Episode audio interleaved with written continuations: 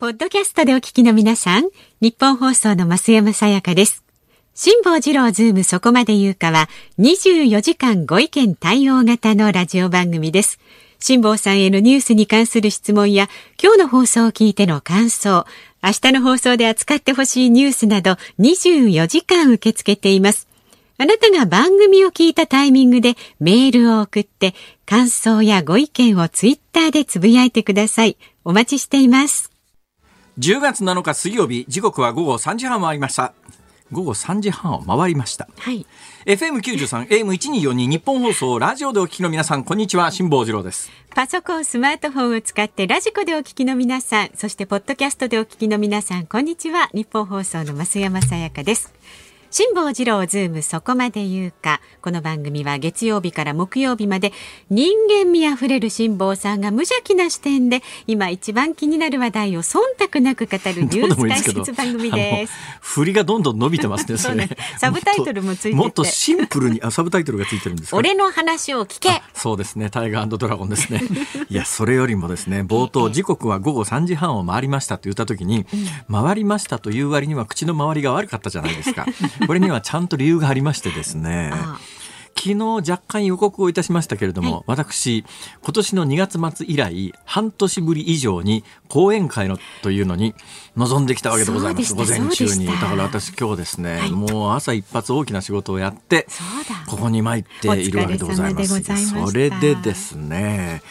ぶっちゃけ本当に半年ぶりの公演ってね、はい辛いっすね。あだってね大きな声では言いませんよ。私最盛期ですね。とにかくあの2013年6月21日のヨット事故の際にね多額の税金中だってまあ言うてもね昨日のあの先週末かなんかにあの、えーテレビ東京が、ええ。えーっと自衛隊に関するドキュメントを流した時に、ねね。US2 っていう私を助けてくれた飛行機の値段が1機140億だ、1機140億だ、そう1機140億だ、1機140億だと連呼してですね、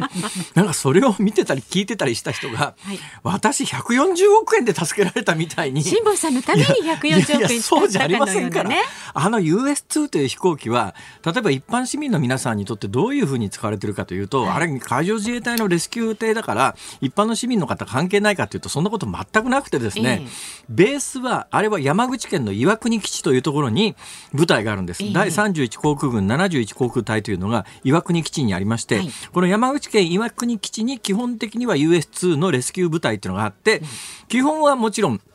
あの、なんか有事の時にですね、えー海難救助その他で使うために、あーあの飛行機はあるわけでありますが、じゃあ普段全く使ってないかというと、そんなことがなくてですね、海上保安庁と連携をして、海上保安庁の能力では助けられない、あのー遭難した人たち。でこれ別に日本人とは限らないんですよ。結構ね、太平洋ってね、私みたいに綿密にうん計画を立てて、万端の準備を整えた人間でも遭難するぐらいで、相当無謀な人がいてですね、なんか小さな、小さなね、カヌーみたいなものを、ええ手こぎでアメリカに渡るって言ってこり出したアメリカ人とかいるんですよ。案の定遭難してですね。ええええ。これでも外国人でも、あの、統計175度までかな。要するに太平洋の真ん中に一応ね、仮の線が引いてあって、はい。そこから東側は、アメリカに近い方はアメリカのコーストガードが救助に行くんです。はい。それよりも日付変更線よりもちょっと手前ですけれども、それより西側で海難事故が起きた場合には、海上保安庁、日本が助けに行くというふうに国際条約で決まっててですね、はい。はい基本は日本人だけじゃなくて、欧米で無謀な冒険家みたいなものもいっぱい海上保安庁も海上自衛隊も救助してるわけですよ。ええまあ、その中の一人が無謀でなかった私も遭難してああいうことになったわけでありますがで、え、あれ？何を言おうと思ったんだっけ？らわかりません。何ですか？いや、その話はいいや。はいはいはいまあ、その話はいいや。ちゅうことで、え、何ですか？あ講演会ですよ。もともあらと話は。講演会の話はいいんですけども、今ふっと隣にいるサブディレクターの鍋谷君を見たら、なんか妙に目が赤いよね。お疲れなん何かあ。ったんですか？なんか、なんかどつかれた感じの目の赤さですよね。疲れた時に。えーまあそれはいいですけれども、はいまあ体調の悪い人も世の中にはいらっしゃると思いますが、私の場合は今日午前中に講演会に行って、あそうそう US2 の話を最後までしようと思ったらば一般の人も関係ありますよというのは、基本的には山口県の岩国基地に置いてあるんですが、ええ一機必ずあの、神奈川県の厚木基地、厚木基地は神奈川ですか？東京ですか？神奈川ですよね。神奈川の厚木基地に一機必ず置いてあるんです。はい。これなんで置いてあるかというと、小笠原諸島で急病人等が出た場合に、あ方法がないんですよ、はい、小笠原って空港がないんです、はい、で小笠原からここまで、えー、東京まで船でね多分3日ぐらいかかるはずで、はいね、だから急病人が出た時に小笠原の病院ではどうにも手当てができませんっていう時に救助に行かなきゃいけないんでそのために、あのー、神奈川県の厚木基地に一機必ずスタンバイしてて、US2 が行くんですか？US2 が行きます。で US2 以外は着陸できないんですよ。まず距離が遠すぎてヘリコプターでは届かないんです、え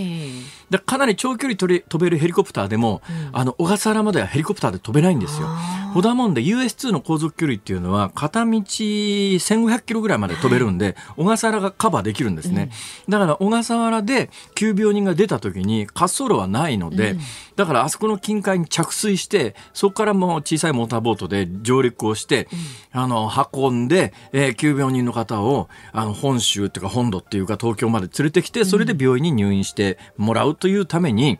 あの自衛隊の飛行機は常にスタンバイしてるんですなるほど。知りませんでした、はい、ええ。というような話も含めて、うんうん。うん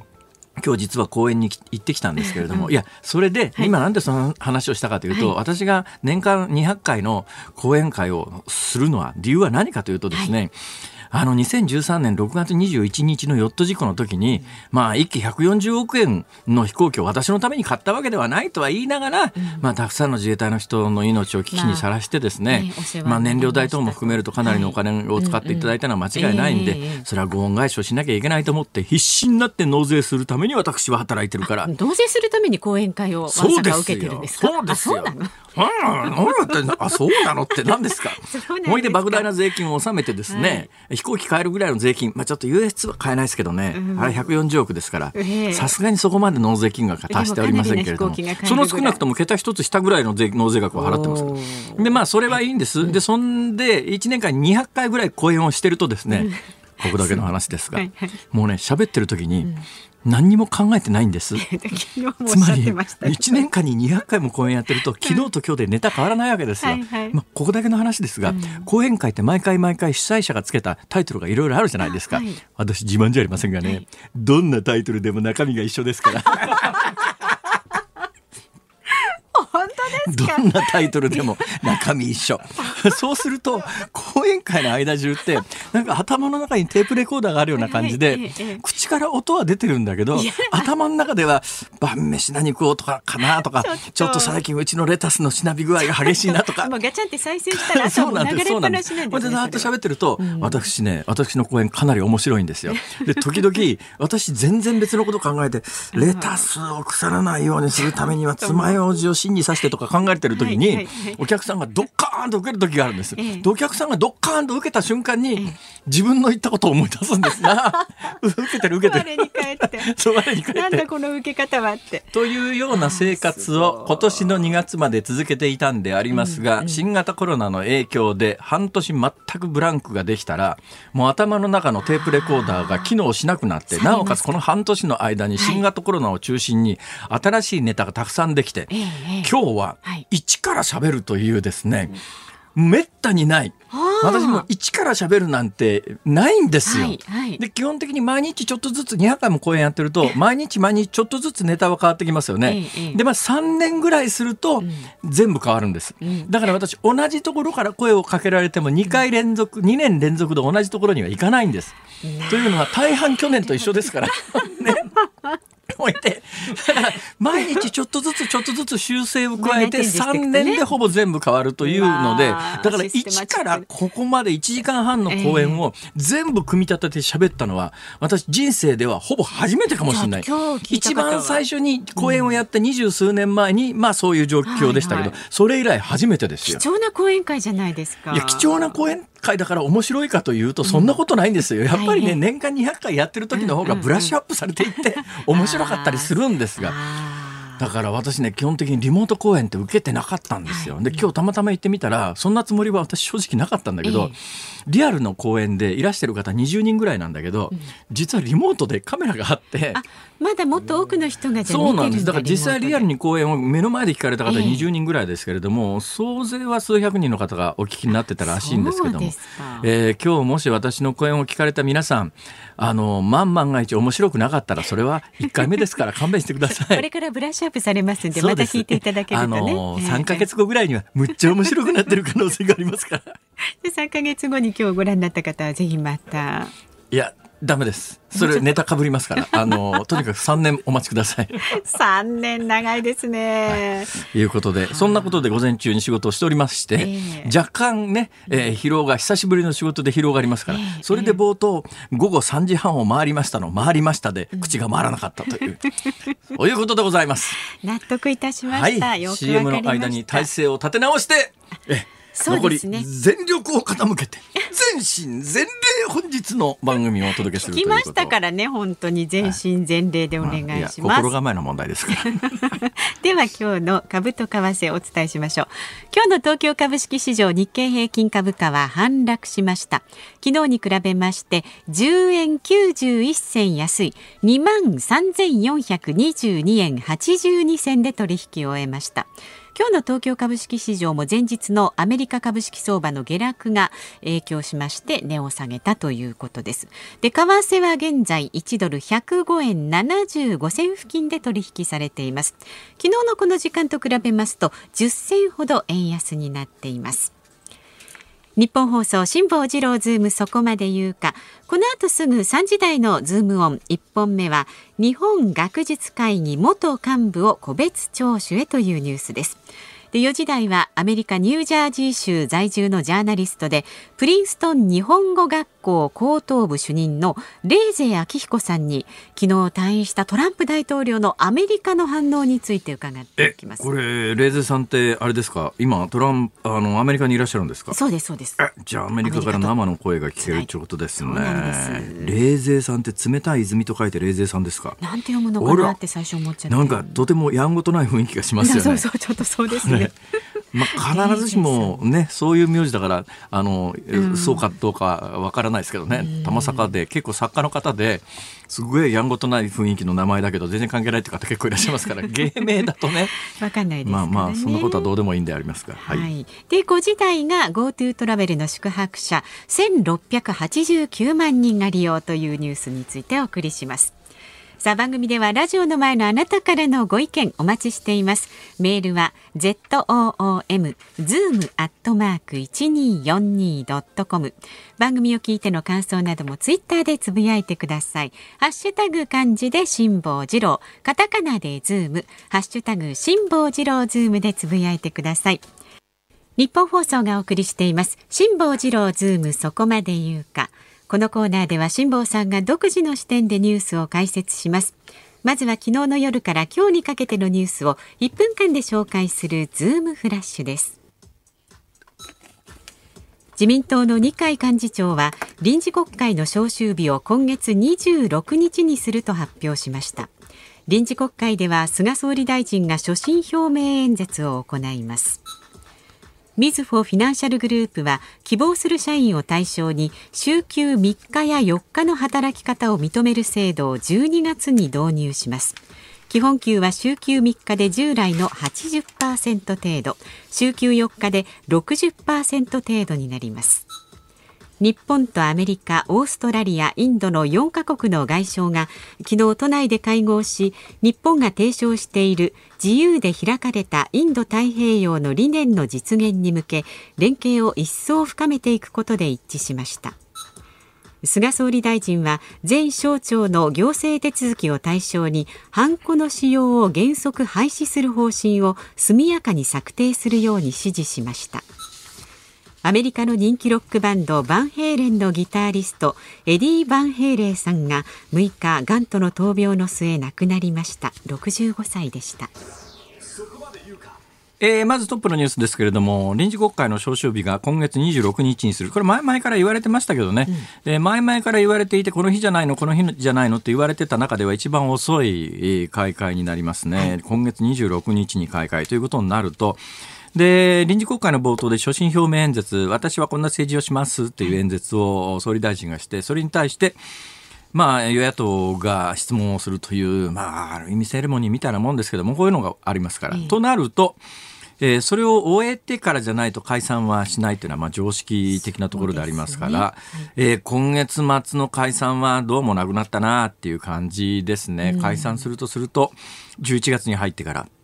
となると選挙が行われるのは12月かな。早くても早くて12月でどんなタイミングで解散するかなと思うと私が総理大臣ならね、はい、とりあえず選挙の時に大きな声で「これは俺がやりました!」って言いたいじゃないですか。えー、ねで、それまでになんとかなりそうなことが一つありましてですね、うん、携帯電話の値下げはあるかもしれない。で、今ものすごく動きが急で、この間からニュース、先週やってるように NTT のドコモっていう携帯電話やってる会社が、NTT 本体が買収すると。はい、で、買収して NTT ドコモという会社を完全に NTT の傘下に置いて、で、今、あの、独立した会社として NTT ドコモっていうのは株式市場で株価、株式、株価が売買されてますけれども、はいうん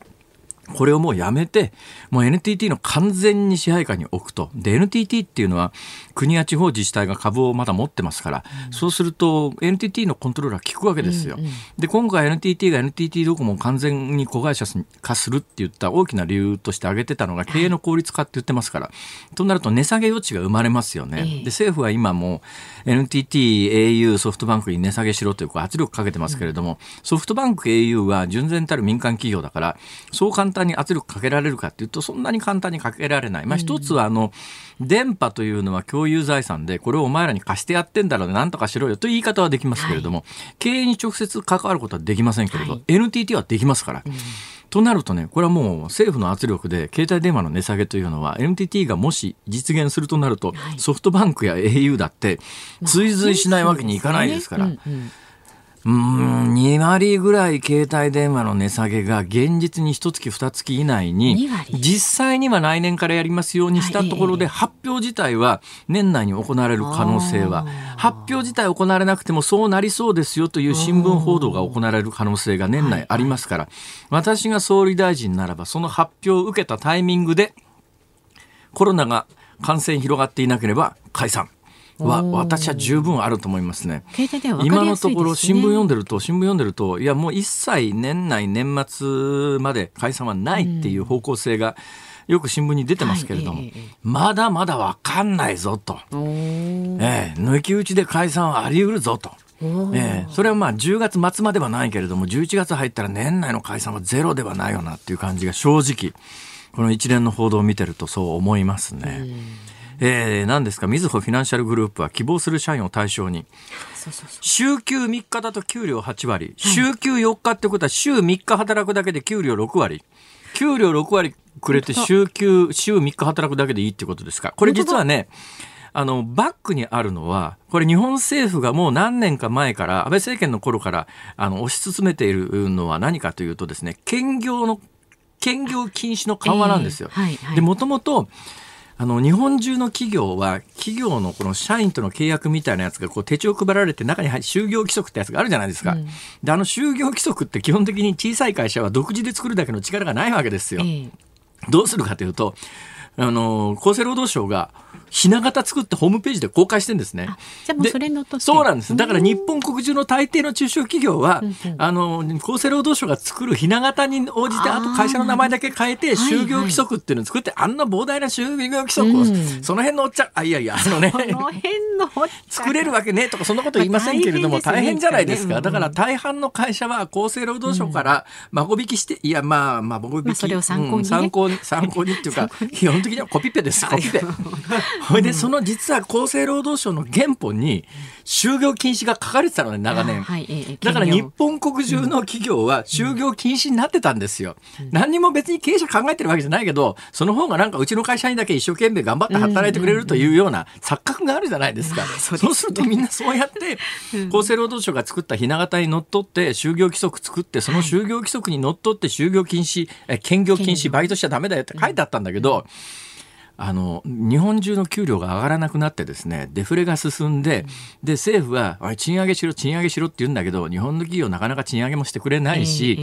だけど所得はどんどんやっぱり見かけ上の所得も落ちちゃってるところも多いよねみたいな話があって、じゃあどう豊かになっていこうかというのを考えた時に、うん、兼業禁止やめた方がいいんじゃねって話に議論としてなったんです。はい、で数年前にですね厚生労働省は中小企業向けに公開している就業規則のひな形から兼業禁止を外したんです。だから今新しく中小企業を立ち上げて就業規則を厚生労働省のホームページから引っ張ってきて策定するとそこには兼業禁止が書いてないんです。だからまあうちの会社の仕事はちゃんとしてねだけどバイトも OK よっていうのが今全国的な流れになってきて、でそれが逆に大企業に及び始めていて大企業も今まではバイト禁止のところが大半だったんだけれどももうバイトも大丈夫だからうちの会社ごめんねそんなにたくさん給料払えないから、足りない部分はバイトで稼いでちょうだいっていう、はい、そういう流れになってきてその上でこのニュースがあってみずほフィナンシャルグループはあのー、もうちょっとねクビにするっちゅうのもなんだけども人が多いんだよねと。で、まあ、あの、給料8割なんだけど、8割にしちゃうけども、もうあの、3日休んでいいや、みたいな、そういう流れだと、企業の側だって余剰人員を給料下げることができて、トータルの人件費下げることができます。で、やる気があって、他でバイトができるという従業員にとっては、休みが増えますから。だから、みずほからもらう給料が8割にしたって、休みが週に3日ありゃ、まあ、あと1日ぐらいちょっと高額のバイトでも行けりゃなとか、例えば公演やるとかですね。公演はね、大概の人がなかなかできないですから。そうなんですね。結局なんかそういう意味では、ある程度のスキルのある人にとっては、あの、いい時代なんだけれども、そうでない人にとっては単なる賃下げになっちゃうよって話ですから。まあ今のところこれ、みずほは選べるっていうことなんでね、希望する社員だけですが、だから希望してやる気のある人間には、うん、もしかするといい時代が来るのかもしれないけれども、うん、だけどだからといってみんなが頑張れるかというと必ずしもそうではない今まさに、ね、あのおっしゃったように誰もが公園行って、うん、頭の中のテープレコーダーでペラペラ喋ってね 濡れてにゃみたいな商売ができるかというとそんなことない。少ないですからそれ。あら、そうかしら。そうですよ。という意味で言うと、これは、あの、停留で菅内閣が進める自助。頑張りなさいよと。頑張った人にはいいことあるかもしれませんよ。頑張んなさいねっていうのと停留くっついてる話なんですよ。なるほど、はい、だから今なんかある意味頑張れる人頑張ろうとする人には方向性としてはいいかもしれないけど、うん、今までなんとなくだけどね日本の圧倒的多数は既得権の中で生きてたりするわけですよ。そうするとそうやって既得権一つずつこう剥がされていった時に、うん、ちょっと勘弁してよっていう人も出てくるんじゃないのかなという。だから一見関係なさそうに見えるニュースが実は停留でみんなくっついてるんです。これが。これ、ハンコの話なんか典型だよね、これ。これ、今までハンコ議連の人たちが勘弁してよと、ハンコ屋さんだってかわいそうじゃないって言ってた。だけど今後、いらないじゃん、もう行政をスリム化するならハンコなんかやめちまえって言われた方は、で、大半の人はハンコ屋さんじゃないからそうだそうだと思うけど、ハンコ屋さんはちょっと勘弁してよ、これって思うよね。だそのあたり一つ一つ今起きてることをこの番組では分かりやすく読み解いていこうとそういうことになっております。面白い。ありがとうございます。10月7日水曜日時刻は午後4時を回りました。有楽町日本放送第三スタジオから辛坊治郎と。増山さやかでお送りしています。メールご紹介します。はいありがとうございます。大阪府の岸和田市からいただいている井の鹿町さんです。ほうほう もうこの話ずっと今週盛り上がってますが火星木星土星。火星木星土星です見ました。ありがとうございます。意識してありがとうございます私が言うのが変だな。辛坊さんのものじゃないしね。そうですね、はい、意識してみたのは初めてですが月が明るいにもかかわらずはっきり見えて感動しました。息子にも言うとわざわざ外に見に行ってすごかったわと言っていました。天体望遠鏡が欲しくなりました。いいですね。天体望遠鏡でもね割と安い天体望遠鏡でも、うん、えー、今の火星木星ならば、えーえー、あ丸がちゃんと見えます。だ天体写真家が撮ったようなあんな美しい木星や火星や土星は見えませんけれども、はいはい。うん、ギリギリ土星だと輪っかがあの、まあ、角度によって輪っかの見え方も違うんですが輪っかが見える輪っか見えます。普通のあのあのその辺のデパートで売ってるクラスの天体望遠鏡で、木星金星えじゃあ火星も丸として存在が点じゃなくて丸に見えますちゃんと。その模様まで見えるかどうかっていうのは、まあ、望遠鏡の性能次第ですけどね、それよりも私ショックだったのは、はい、今日私この番組やりに来てですね、ええ、増山さんにすごい嬉しそうに「火星見ました2日続けて 昨日でも辛坊さん場所変わってますよ」って言われて。増山さんそれ見た時間違うんじゃないの？いや違う私は。え違います。あのね地球が自転自転してるわけだから地球が自転してるに応じて見る時間で火星が出てる場所は違いますから。だってこの辺の斜めに見えてるこの辺の斜めって手で言われたってラジオじゃわかんないですよ。何年ラジオやってんですか？ねなこの辺とこの辺ぐらいの違いがあったんですよ。辺ですかそれ？角それはね45度見る時間が違えばあの太陽と同じですから東から昇って南に行って、なるほど西に下りね 西に沈みますから他の全部の天体そうですから 別にそれ天体が動いてんじゃなくて地球が回ってるわけだから地球から見えるものは全部そうやって動くんですよい。やまあ火星も頑張ってずいぶん動いたんじゃない一日でって思ってたんですよね。うわ難儀な人相手にしたもた。まあ、あのこのレベルの人間が聞いてると思ってよろしくお願いしわかりまます。した。頑張って解説します。さあ、あなたからのご意見もお待ちしています。メールは z o o m zoom アットマーク一二四二ドットコム。ツイッターはハッシュタグ漢字で辛坊治郎、カタカナでズーム、ハッシュタグ辛坊治郎ズームでつぶやいてください。この後はアメリカ在住のジャーナリスト冷泉彰彦さんに昨日退院しましたトランプ大統領のアメリカの反応について伺います。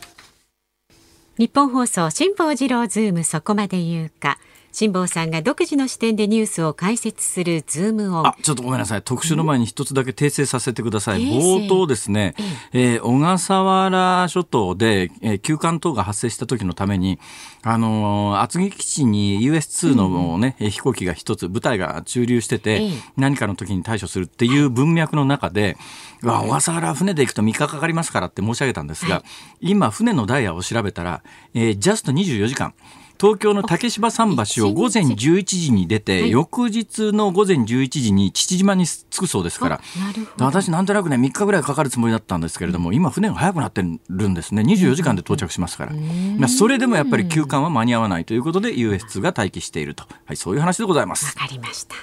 ではこの時間特集するニュースこちらですトランプ大統領来週のテレビ討論会に出席の意欲を示す。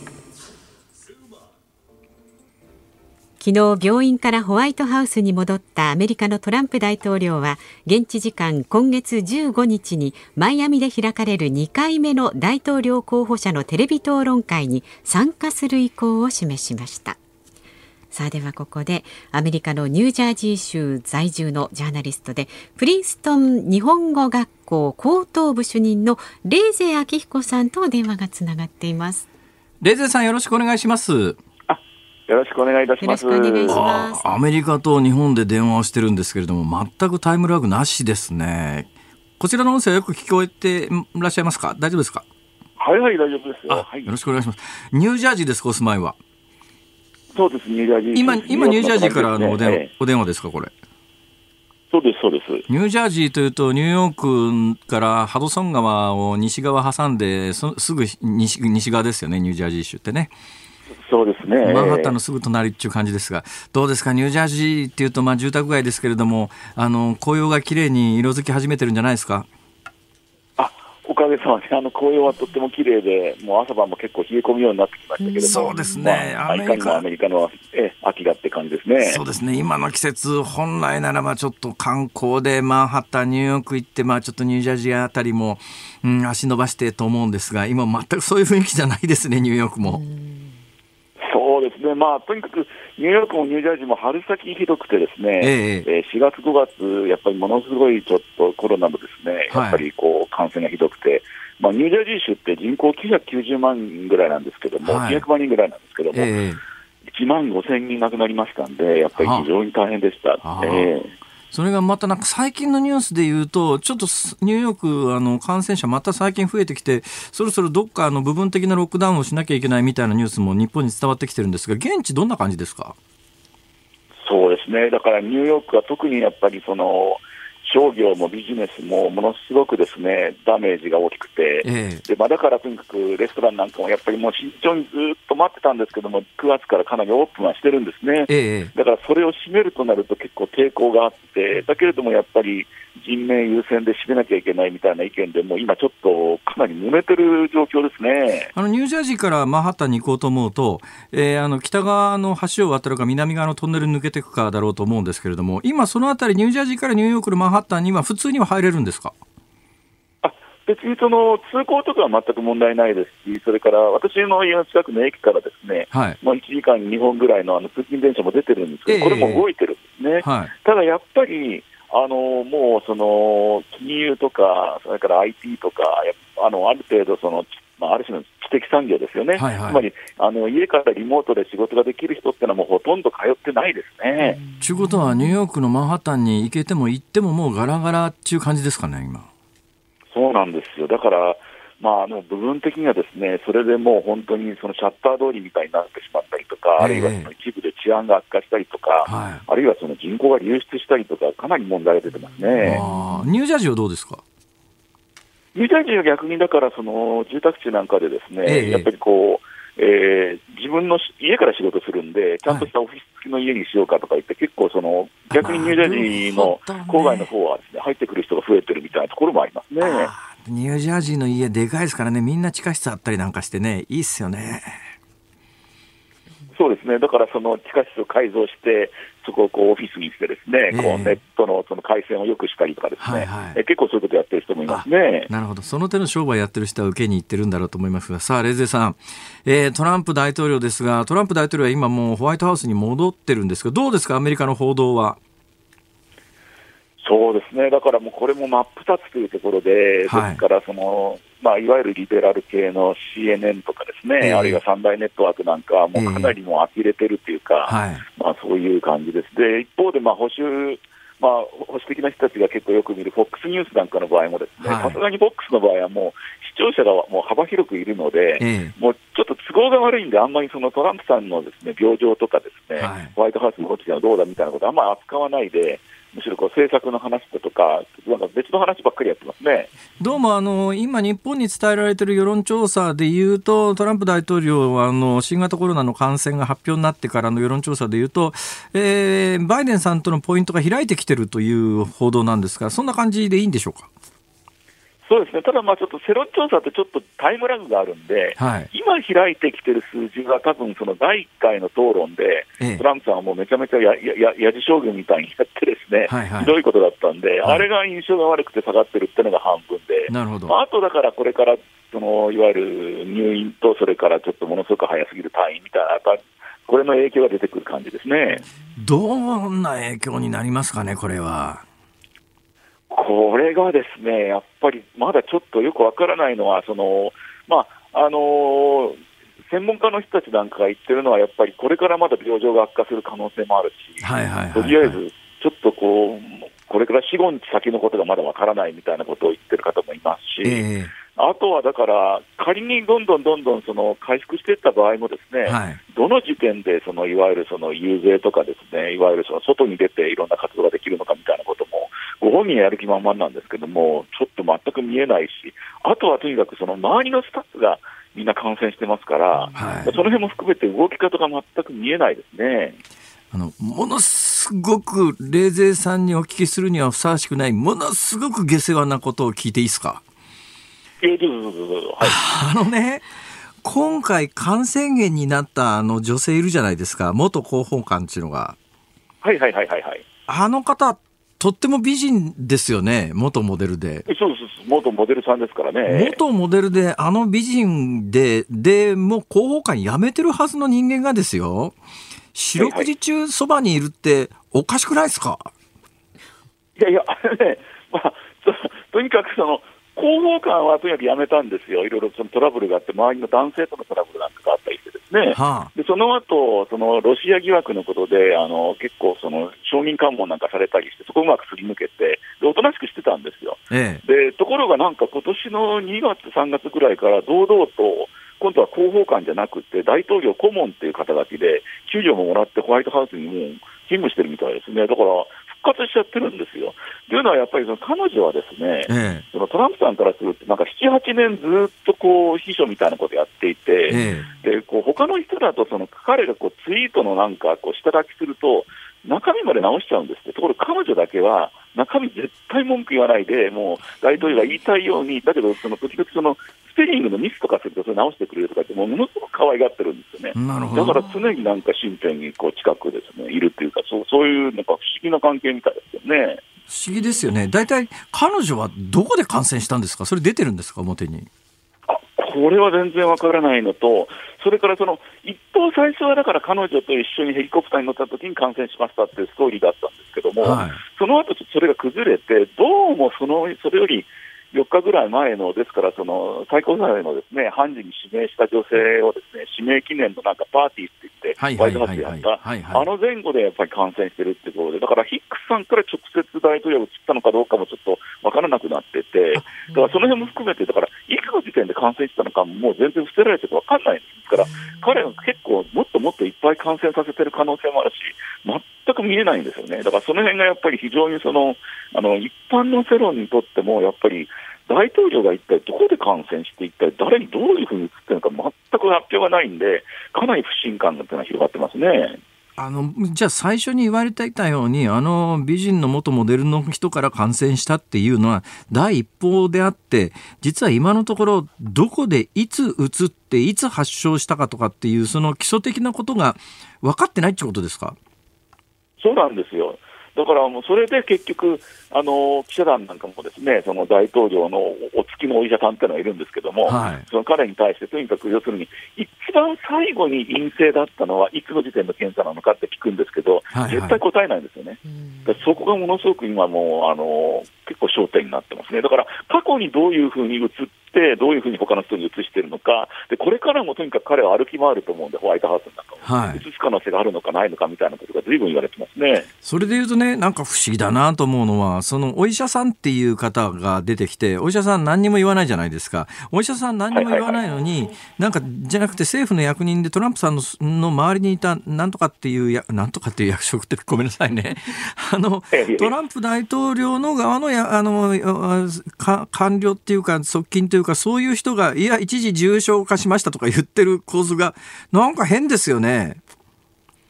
いや、本当に変なんですよ。だから、これ、あの、やっぱりその、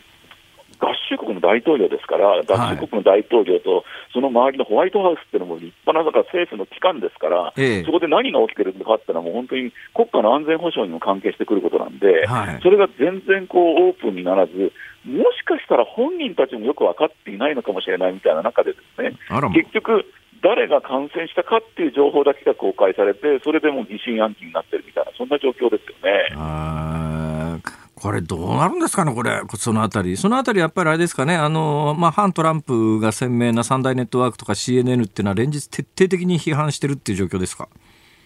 そうです、徹底的に批判してるんですね。ただやっぱりその、まあこれもちょっと下世話っていうよりなんかすごく嫌な言い方になってしまいまはいすけども。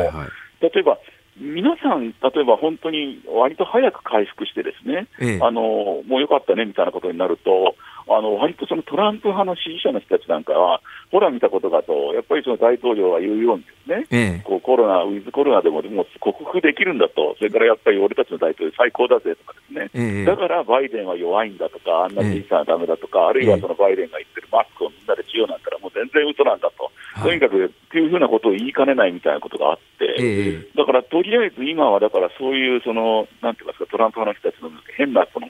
期待感みたいなのになんかこう、なんていうのかな、そのトランプさん自身もその選挙のですね、やっぱり票が欲しいですから、だからものすごく強気な雰囲気でやっていて、だけれども、だからこそその情報が公開されないみたいな、非常に異常な雰囲気ですね。私ね、前回の大統領選挙の時に、投票日の直前にトランプさんが確かね、ノースキャロライナかサウスキャロライナか、あっちの方で演説した時の会場を見に行ったことがあるんですが、トランプ大統領のあの、演説会場っての熱気ってとんでもないですよね。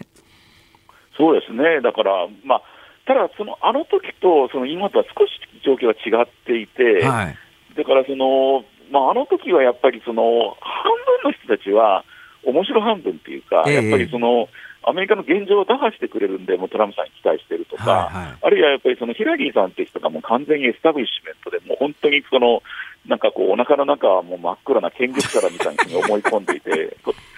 そのトランプさんがそれをやっつけてくれるなんかヒーローだみたいな感じがあって、はい。それで今はやっぱりむしろ、もうなんかもっと極端な、やっぱりこう、うなんて言うんでしょうね、やっぱりその自分たちはやっぱり社会の中で馬鹿にされてきたけども、もうトランプだけが自分のことを理解してくれると、だからもうやっぱりあの大将にどこまでもついてくれるって、みたいな感じのなんかこう、異常な、まあ、だから盛り上がりのこう質が少し変わってますよね。あとはもう一つはやっぱり、ちょっとこう、暴力沙汰みたいなことがデモ隊との間にあったりしてるんで、かなり、かなり極端な人が入ってきてるみたいな感じもありますね。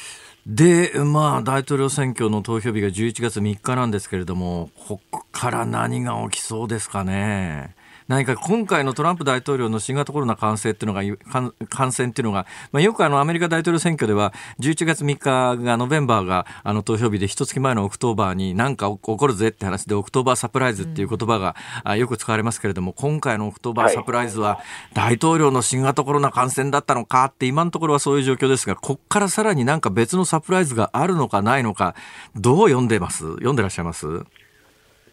いやこれがですね、だからもうここまででも立派なサプライズがいっぱいあるわけですけども、ただこれから先もまだいろんなことがあって、3つぐらい考えられると思うんですね、は1つはだからもう大統領の病状がものすごく悪くなって、例えばそのあの日本の方はよくご存知だと思いますけども、あのエクモっていういわゆる人工肺をつけるみたいな、そこまでいっちゃうと。血液をあのだいたい太もものところの動脈にあのけみ管を刺して、そこから血を抜いて、それを酸素と二酸化炭素を交換して、えー、太もものもう一遍血管に戻すという装置ですね、エクモ。はいそうですよね。だから、それで結構救命というのができるケースがあるわけですけど、もしもそれ使わなきゃならなくなったら、例えば、ままあ、鎮静剤というか麻酔というか入れて、ずっとやるわけで、でそうするとやっぱりその、大統領の権限を副大統領に渡さなきゃならなくなる。じゃないエクも私もね、あの医療現場の方にいろいろ伺ったことありますけど、まあ、執務は絶対無理ですね、ありゃ。ですよね、はい、だけど彼はそれは絶対拒否すると思うんで、やっぱあの人はやっぱりその、えー、もちろん民主党も信じてないですけど、共和党の本流の人たちも全然信じてないですから、自分がそれをやっちゃったら権力奪われるんじゃないかみたいなことになって、えー、そういうすったもんだみたいなことってのは一つある可能性もありますよね。1、シナリオ1、大統領、トランプさんがコロナで重症化する可能性ですね。2は何でしょう？そう。2はですね、そのいわゆるこれまさにまさに今、直近の問題ですけども、あの15日の大統領のテレビ討論やろうって彼は言ってるわけです、はいはい、それを行くぞって言ってるわけですね。えー、ただやっぱりそのあのバイデンさんはそれまずいじゃないかって言ってるわけですけども、えー、要するにその、ついさっきまで入院してて、実際にだから例えばそのあの熱も出たし、例えばそのあのちょっと酸素吸入もやってたみたいな人が、例えばそこから1週間後にですね、あのフロリダまで出張し、なおかつそこでですねその大統領討論をやるんだと、しかも当然、その喋ってる間、大声出してマスクもしないみたいなことって、社会的に絶対許されないわけですよね。ははでもう日本で絶対許せないと思いますし、アメリカでもやっぱり真ん中から左の人たちは冗談じゃないと思ってるわけです。なるほどところが、もしそれで、本当にそれでキャンセルになっちゃったら、要するにその例えば大統領の方は猛然ものすごい勢いで、それはバイデンがかかるのが怖がってるからだみたいなことを言い始める危険があるわけですよね。なるほどなるほどですから、その辺の駆け引きで、だからこの討論が起きちゃんとこうできるのかどうかっていうのは、かなりすごく大きなポイントで、バイデンもどういう、バイデンさんの方もどういうふうに受けるのかみたいなことも結構、あのバイデンさんっていうのは非常にきちんとだからそのあの公共空間でマスクしましょうみたいなことを自分のポリシーに入れてますけども、そこで応じちゃったらまずいみたいなこともあって、もうその辺の駆け引き大変だと思いますね。なるほどね。さあ、シナリオ3は何でしょうか？これは問題のそのいわゆるその郵送投票というのが問題になっていて、えー、とにかくやっぱりコロナなので、投票所に行くのは危ないから、郵送でもいいですよっていう州が増えてるわけですけども、はいはい、これにそのトランプさんが猛然と噛みついて、ですね、えー、やっぱりその郵送で投票なんてもう全然信じられないと。インチキなやつを混ぜるやつがいるかもしれないし、逆にごそっと束を燃やしちゃうやつもいるだろうし、もう絶対だめだって言って、それで結局、だから、もしも僅差が僅差で決まるような州が出たときに、彼らが絶対こう納得しないで、えー、騒動になるっていう可能性はあるわけですね。はい、で、その時にやっぱりそのトランプさんが一部にその開開票をやってるところなんかをですね、みんなで見に行けみたいなことで、ちょっとなんか変な暴力沙汰みたいなことを煽ったみたいな発言もあって、ええ、ですからその、投票と開票が本当に整然と行われるのかどうかみたいなことが、ものすごくこう心配されてますね。それでいうとあの一応11月3日が投票日ということになってますけれども郵便投票が遅れて開票されるということを考えると、はい、11月3日の結果がまあどっちかがもう圧とランドスライドビクトリーっていう言葉がありますけれども地滑り的にどっちかが圧勝して郵便投票じゃひっくり返せないぐらいの結果になりゃ別ですけどそうでなかったら11月3日大統領選は行われたけど全くあの結論出ないでしばらくいっちゃうってことは十分ありますよねこれ。十分ありますけどもただですね、あの、辛坊さんね、あの、実は郵便投票って別にそんな珍しいことじゃなくて、ええ、あの、いわゆるその全世界に展開展開しているそのアメリカの軍の関係者なんかは、みんなほとんど郵便投票なんですよね。ですから、その、各州ごとに、まあ、勝ち負けが決まるわけですけども、えどのぐらいの差だったら郵便投票を待たなくても当確が打てるかみたいなノウハウっていうのは、それぞれの州の、あの、あるわけですよ。なるほど、なるほど。そうすると、まあ、ある程度ええ。あの今、辛坊さんがおっしゃった、そのランドスライド的に大差がつけば問題ないだろうっていうのは、各州ごとにそうで、ただ逆を言うと、ですねそれこそ2000年のそのブッシュ対ゴアのあのフロリダみたいに、すごい僅差のあの中が出てくると、これ、郵送投票乗っかるとどうなんだみたいなことで、ぐるぐるぐるぐる揉める、だから郵送投票が開くのを待って、1週間経たないと、その州の結論が出ないみたいな可能性っていうのはもちろんあって、だから、まあ、確かにですねいつもの年寄りはもうはるかにその当日に決着がつかない可能性っていうのはありますね。なるほどいやできれば取材に行きたいんですけど、今もうそういう情勢じゃないから、まあ、こういう時はアメリカにいらっしゃるレーゼーさん、羨ましいですわ。いえいえいえ、われわれもだから、そんなに簡単に動き回れるわけではないし、実際にその起きてること自体がですね、やっぱり目に見えるところじゃなくて、やっぱりもう本当にそのメディアでもなくて、だからネットの世界だったりとか、もう非常にこう、見えにくい選挙になっているのも事実ですね。じゃあやっぱりあの現地にいらっしゃるレーゼさん大変貴重です貴重なご意見を今日ありがとうございました。またお願いします。いろいろ教えてください。こちらこそどうぞ。ありがよろしくお願いします。ありがとうございました。ありがとうございました。ニュージャージー州在住のジャーナリストレーゼ明彦さんでした。辛坊さんいただいたメールご紹介しましょう、はい、神奈川県横浜市のカビさん54歳男性の方、はいはい、恐縮です。日本学術会議の候補任命見送りについて、はいはい、国会で野党が追及していく方針みたいですが、はあはあ、今後大きな問題になっていくんでしょうか？ならないですね。あならない完全に誘い込まれた感じですね野党も一部のマスコミも。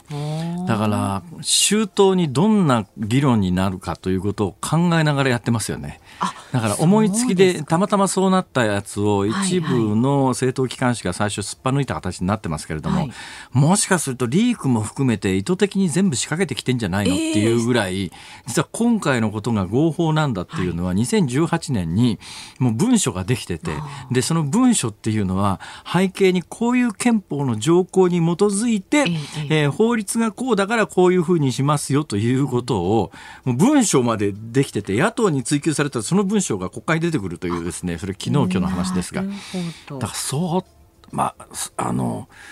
言葉は悪いけれども、はい、あの一部メディアとか野党は誘い込まれた感じがするぐらい周到ですね。菅政権はあの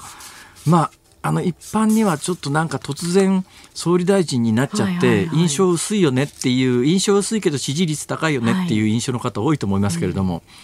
全然違うかもしれないよ。いろんな意味で。なんか辛坊さんのお話を連日聞いてるとこう菅さんに対するイメージというものがすごくこう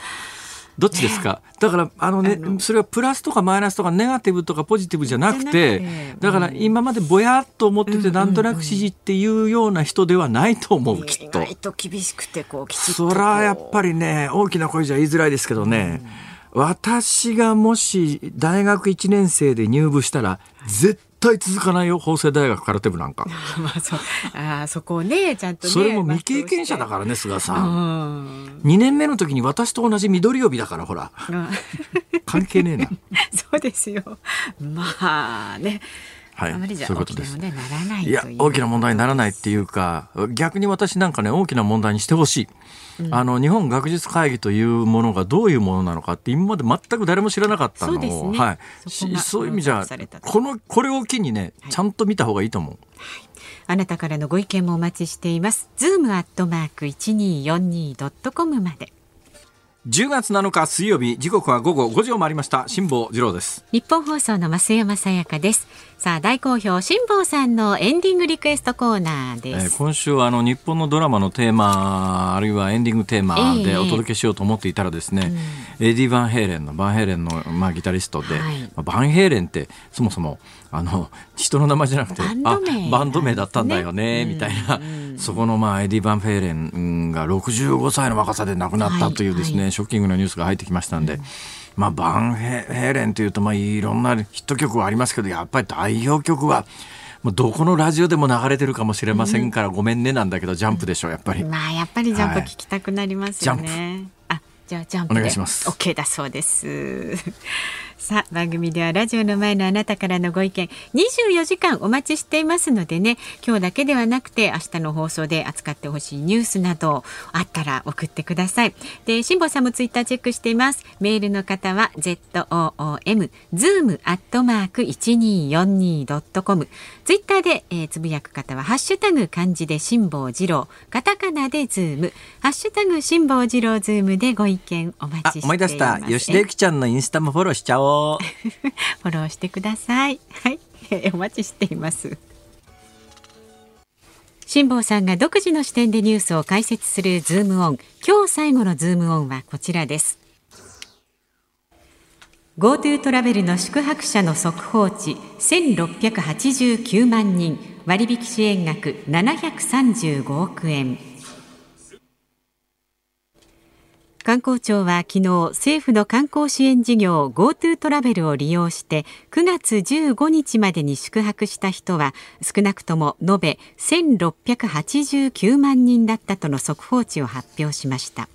割引支援額は少なくとも735億円です。とにかく GoTo トラベルっていうやつはですね、えー、総予算が1兆3500億円なんですよ。1兆3500億円で、えー、基本的には1月下旬までですね。で、それまでで、えー、予算が尽きたらそれで終わりという制度なもんですから、うん、私の周りの関西のですね、心の狭い人たちはですよ、関西の心の狭い人たちは、うん、10月1日から東京ガスさん、え、何？加わる？そんなもん1兆3500億円っていう金額の上限があるんだから、東京の人間がこんなもん使い始めたら、あっという間になくなるから、東京が除外しとけみたいなこと、心の狭いことを言う私の関西の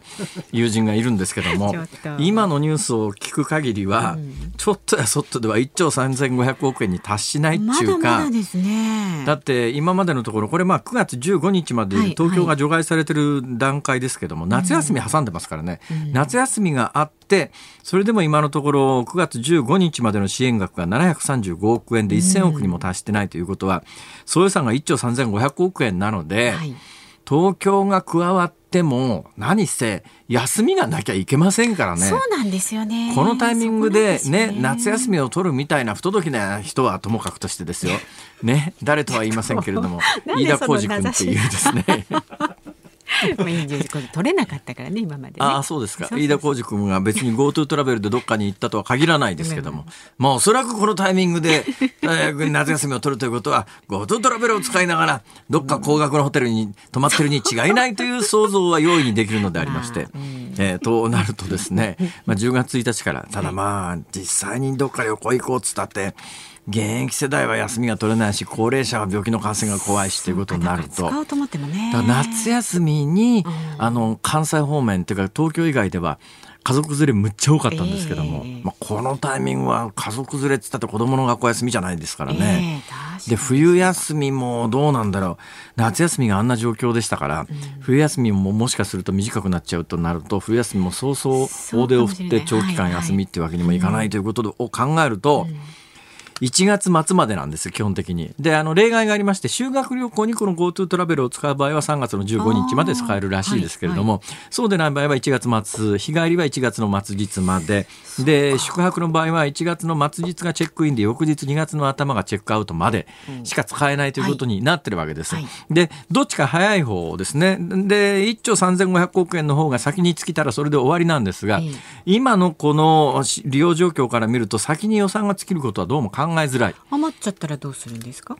一応建前としては1月末で終わりなんだけど、昨日今日あたりの与党内でのいろんな人の発言を聞いてると予算があるんだったら予算の限り延長しちゃえばいいんじゃないの？みたいなニュアンスの声も聞こえてきてますから、そうなると3月春休みまで年度まあ基本的に予算は年度ごとですから、だから1月末じゃなくってうん3月末年度末まではあの継続はあり得るかなというふうには読んでるんですけども、うん、そうなるといいですね。使えますよね。かなりのまあ春休みが引っかかるとそうですね、うん、使える方も増えてくるんじゃないかと思います、うん、まあ修学旅行が3月15日まで使えるということなんで、まあ、そのあたりをめどに伸ばすんじゃないかなと思いますけれども、何回も申し上げてますが、はい、非常にある意味不公平なあの、制度です、とにかく休みがあって半額補助ですから、うん、その半額がお金がないとどうにもならないですよ。だから半額払えて、なおかつ、あの、休みが取れる人でないと、うん使えないということで、ものすごく不公平ではありますが、えただじゃありませんから、半額補助の部分っていうのは、基本税金で負担するということですから、はい、えー、まあ、当面は国債を発行するにしたって、うん、その国債は長年かかって、かけて税金で回収せざるを得ない制度になってますから、はい、結局のところ、今回半額ただでむっちゃ得じゃんという反面、その半額に関しては、えー、今の現役世代が、そのうち、まあ、現役世代だけとは限らないですけどね、制度の設計によったら。だけど、まあ、基本的に国民が返していかなきゃいけないわけで、ぶっちゃけ言うと、うん使わなきゃ損っていうの ね、そういうことですよね。使わないと一方的に負担だけ取られて、負担一方的に負担だけ取られるという可能性もありますから。だけど使わなきゃ損なんだけど、使うためには半額原資がいるわけですよ。どうしたらいいのこれって感じですけどね。はただまあそういう制度だということは知っておかれてもいいだろうと思います。さあ、もう一つ、ズームオンの1個目でやるはずの話題が、はい、えー、ちょっと時間がなくてできなかったやつをちょっとじゃあまあ行きましょう。はい。はい、えー、っとね、ちょっといきなり、あ、これですね。日本学術会議元幹部を個別聴取へという話題です、ね。チャラランとか入らないんですか？あ、入った。立憲民主党など野党4党の国対委員長は今日国会内で会談を行い日本学術会議が推薦した新会員候補者6人の任命を菅総理大臣が拒否した問題について大西隆元会長ら学学術会議関係者から個別にヒアリングを実施することで一致しましたと。まあ、さっき申し上げたようにもうあの思いつきでやっちゃったというよりはその後の展開も含めて、はい、ある意味狙いすましてやったっていう感じがだいぶ見えてきましたね。というのがですね、もうすでに報道されてますけれども、内閣府が2018年11月に内部文書を作成していて、これ今まで学術会議に推薦名簿出してもらって自動的にそれを右から左に任命するというやり方だったんだけど、本当にそうしなくちゃいけないのかということを詳細に憲法上検討してるんですねこの文書の中で。うんえー、首相が任命権を行使できる根拠については公務員の選定罷免は国民固有の権利と定める憲法15条。行政権は内閣に属すると規定する憲法65条。首相は行政各部を指揮監督するとの憲法72条にもその文章は触れていて結論としては任命すべき会員の数を上回る候補者の推薦を求めその中から任命することも否定されない。学術会議に保障された職務の独立を侵害するものではないという文章を2018年にも作成されていて、今回それに基づいてやってでこあの最初はそれ説明してないわけですよ。はい、でこれ野党の追及が始まって、野党が国会にいや2018年に実はこういう文書があるんですよと野党に出す、はい、最初からその文書があるのは当然与党は知っててやってますから。で追及されたらこの文書を出してこようっていう準備してて思いつきでなんかパッとやってそれが問題になったというよりはあの考えに考えてもうある意味3年も5年もかけてやってきて今回それに踏み切ったと。いう意味では次の臨時国会でこれ話題にするって野党言ってますけれども、はい、完全に誘い込まれた感じですね。野党追及すべきはむしろあの弱点はですね日本学術会議というのは今の制度のままでいいのかとか、その上にある日本学士院はそのままでいいのかとか、うん、突っ込みどころ満載なのに、なぜそれにいかん？大丈夫か野党はしっかりしろ！以上ズームオンでしたお送りしているのはエディ・バンヘレンでジャンプであります。エディ・バンヘレン65歳でねえー、がんで亡くなられたというニュースが今日入ってまいりまして、えー、はい、えー、追悼の意味を込めてですね、えー、お送りしております。もうあのエレキギターを弾く人にとってはほとんど神様みたいな人ですからね、うん、ここですか？はいそうですね。もう私はエレキギター全く関係ないですけどね。ウクレレをねえー、いやあのエレキギターはあるんですよ家に。あそうなんでもありますね。あるんですけど、うん、私のじゃないんですねこれが。そうなの？誰のですか、はい、えー、まあ誰かのなんですけどね誰かのなんですけど、はい、あるにはあるんですけど、えー、全く違いますからね、エレキと普通のギターの弦は。まあそうでしょうね。特に、あまあいいや、もうギターの話は。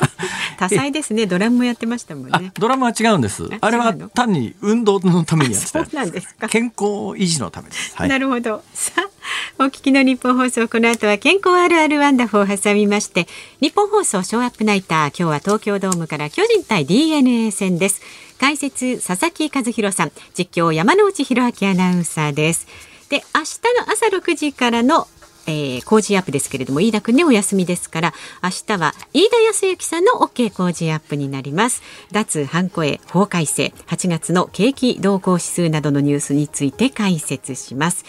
で明日午後3時半からの我が辛坊治郎ズームそこまで言うそうなんですよ。飯田君がどうも噂によるとですね、うん、GoTo トラベルを使ってですね とんでもない高い宿を泊まり歩いてるんじゃないかという噂がありますんで、ね。えー、変わってですね、はい。誰ですか？新人の内田裕樹アナウンサーこの人がなんか数学の天才らしいんです。ということで以上辛坊治郎と。また明日